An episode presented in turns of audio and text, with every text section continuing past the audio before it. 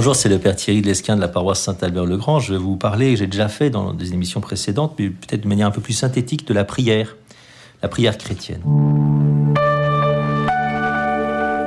Pourquoi prier d'abord? Eh bien, puisque nous devons toute notre vie à Dieu, le temps que nous lui accordons n'est en fait que justice. Hein. C'est le contraire qu'il n'est pas. Quand on comprend ça, on comprend que un temps de prière se justifie par le seul fait que Dieu nous y attend. Hein. Lui qui ne sait qu'aimer attend une marque d'attention, notre amour en réponse au sien. Ensuite, il faut aussi dire que prier, c'est une activité vitale pour nous, hein. puisque Dieu seul nous donne de vivre, ne pas revenir à lui, eh bien, c'est vivre coupé de la source de notre vie, ce qui ne peut qu'avoir des conséquences néfastes. À l'inverse, prier, c'est revenir à celui qui est la vérité, la source de l'amour. La prière régulière ne peut donc que conduire à grandir dans l'amour, la connaissance de Dieu et de soi-même, et nous fortifier contre le péché. Hein. Donne-nous aujourd'hui notre pain de ce jour, disons-nous dans la prière du Notre Père, et ce pain n'est pas seulement celui qui doit nourrir notre corps, mais bien entendu aussi notre âme. Alors qu'est-ce que la prière? Beaucoup voient dans la prière une demande adressée à un Dieu lointain qui ressemble un peu à une bouteille jetée à la mer, dans l'espérance que quelqu'un finisse par recevoir le message qu'elle contient.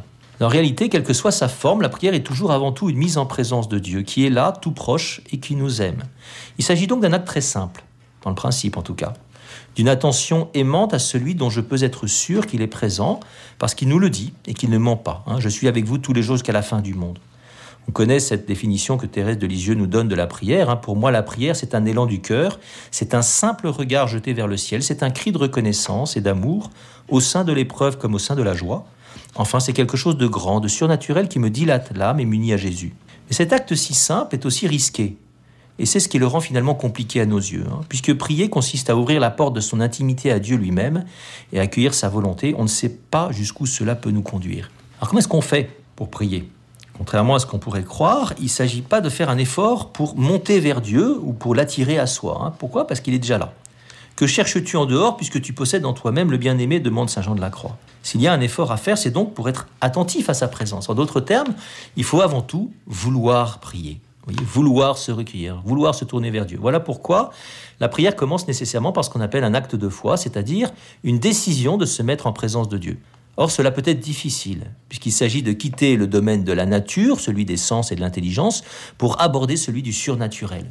Ensuite, il y a bien sûr de multiples manières de prier et même différentes techniques, mais depuis que Dieu s'est rendu proche de nous, en se faisant homme, on peut dire que la mise en présence de Jésus, que nous pouvons connaître par les évangiles, hein, c'est la porte d'entrée privilégiée pour entrer en relation avec Dieu et donc pour le prier. Je ne sais pas prier, pensent certaines personnes.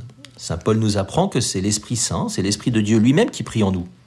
Car nous ne savons effectivement pas prier comme il faut. Romains 8.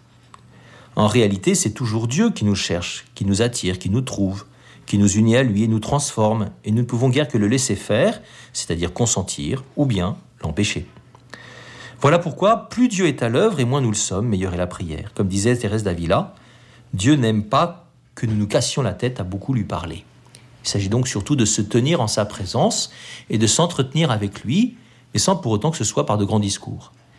Il est aussi sage de ne pas accorder trop d'importance à ce que l'on perçoit de l'action divine dans la prière. Cela risquerait de nous faire sortir de la gratuité qu'impose nécessairement l'amour. Nous sommes ordinairement de mauvais juges de notre prière. C'est souvent après la prière, plus que pendant la prière elle-même, que nous en percevons les fruits. quelles sont les conditions de la prière? Une des grandes difficultés de la prière consiste à laisser de côté ses préoccupations pour se tourner vers Dieu seul, se tenir en sa compagnie dans l'intimité. Voilà pourquoi le recueillement nécessite du calme et souvent du silence. Quand tu pries, retire-toi dans ta chambre, ferme sur toi la porte et prie ton Père qui est là dans le secret. Matthieu 6, 6 nous dit Jésus. Il faut aussi que notre esprit soit suffisamment rempli des choses de Dieu pour que nous puissions nous mettre effectivement en sa présence. Plus l'esprit est familier du Seigneur, plus l'acte de foi est facile. Cela suppose par conséquent le travail de notre intelligence pour connaître ce Dieu que nous avons à aimer. Les commençants, ceux qui commencent dans la prière, on peut commencer assez longtemps en fait, hein, mais bon, devront souvent nourrir leur prière par la lecture méditée de l'Écriture la formation catéchétique, la prière vocale. Mais si la réflexion et la méditation sont d'importants préliminaires à la prière, elles ne sont pas encore la prière. Dans la prière à proprement parler, il s'agit non pas de beaucoup penser, mais de beaucoup aimer, dit Thérèse d'Avila. Je vous cite le Saint Padre Pio. Avec la lecture de la Sainte Écriture et des autres livres saints et dévots, on cherche Dieu. Avec la méditation, on le trouve. Avec l'oraison, on frappe à la porte de son cœur, et avec la contemplation, on entre dans le théâtre des divines beautés, ouvert par la lecture, la méditation et l'oraison au regard de notre âme. Enfin, tout en soulignant la nécessité de l'engagement ferme de sa volonté dans la prière, Saint Thérèse d'Avila insiste aussi beaucoup sur une autre grande condition de la prière. Si l'on veut avancer dans la vie spirituelle, dit-elle, il faut avoir une humilité profonde. Vous voyez, la prière est d'une étonnante grandeur, puisqu'il s'agit de s'y tenir en présence du roi des rois, du Seigneur du ciel et de la terre. Qui pourrait prétendre y avoir le moindre droit? Qui pourrait prétendre y avoir le moindre droit? Alors la prière est aussi un combat. Dans la prière, il s'agit de faire un effort pour quitter ce monde, de se faire violence, si vous voulez, pour trouver Dieu ou revenir à lui. Si c'est souvent difficile de prier, c'est parce qu'il s'agit de s'y renoncer à soi-même, de lâcher prise pour s'en remettre à celui qui est tout, dans une rencontre qui ne peut que nous transformer. Pour des raisons de mauvaise disposition corporelle, de sécheresse spirituelle ou à cause de préoccupations diverses, on peut ne pas parvenir à se recueillir. Alors, nous dit Thérèse d'Avila, quand le feu n'est pas allumé dans la volonté, et qu'on ne sent pas la présence de Dieu, il nous est nécessaire de la rechercher. Des artifices peuvent être alors utiles. Un livre, et plus que tout autre la Bible, hein, les évangiles par excellence, une image, une prière vocale, tout autre moyen qui vous convient, la nature, je ne sais pas. Par ailleurs, notre conscience est comme un fleuve hein, sur lequel se déplacent nos pensées, un flot ininterrompu qui ne cesse de remplir le silence, et tout à fait pénible, d'où les inévitables distractions dans la prière. Alors la meilleure défense contre les vagabondages ordinaires de l'imagination, c'est de ne pas en tenir compte. Vous voyez, être distrait, il faut falloir intégrer une bonne fois pour toutes que c'est normal. Et c'est pas grave. C'est pas grave si nous nous efforçons toujours de revenir à la prière quand nous en prenons conscience. Au fond, l'enjeu de la prière est dans la persévérance. Je cite à nouveau le Padre Pio. La prière demande la constance et la persévérance, notamment lorsque nous n'y sommes pas disposés. D'ailleurs, Dieu récompense la volonté et non le sentiment. Ainsi, chacun de nos temps de prière vaut ce que vaut notre acte de foi et notre fidélité persévérante à cet acte tout au long de ce temps et non pas ce que nous en aurons ressenti la vie pour méditer sur cette réalité. Enfin, question. Je n'obtiens pas ce que je demande dans la prière. Voilà. Pourtant, Jésus nous dit, demandez, on vous donnera, cherchez, vous trouverez, frappez, on vous ouvrira, et tout ce que vous demanderez à mon nom, je le ferai. Hein, Luc 11, Jean 14.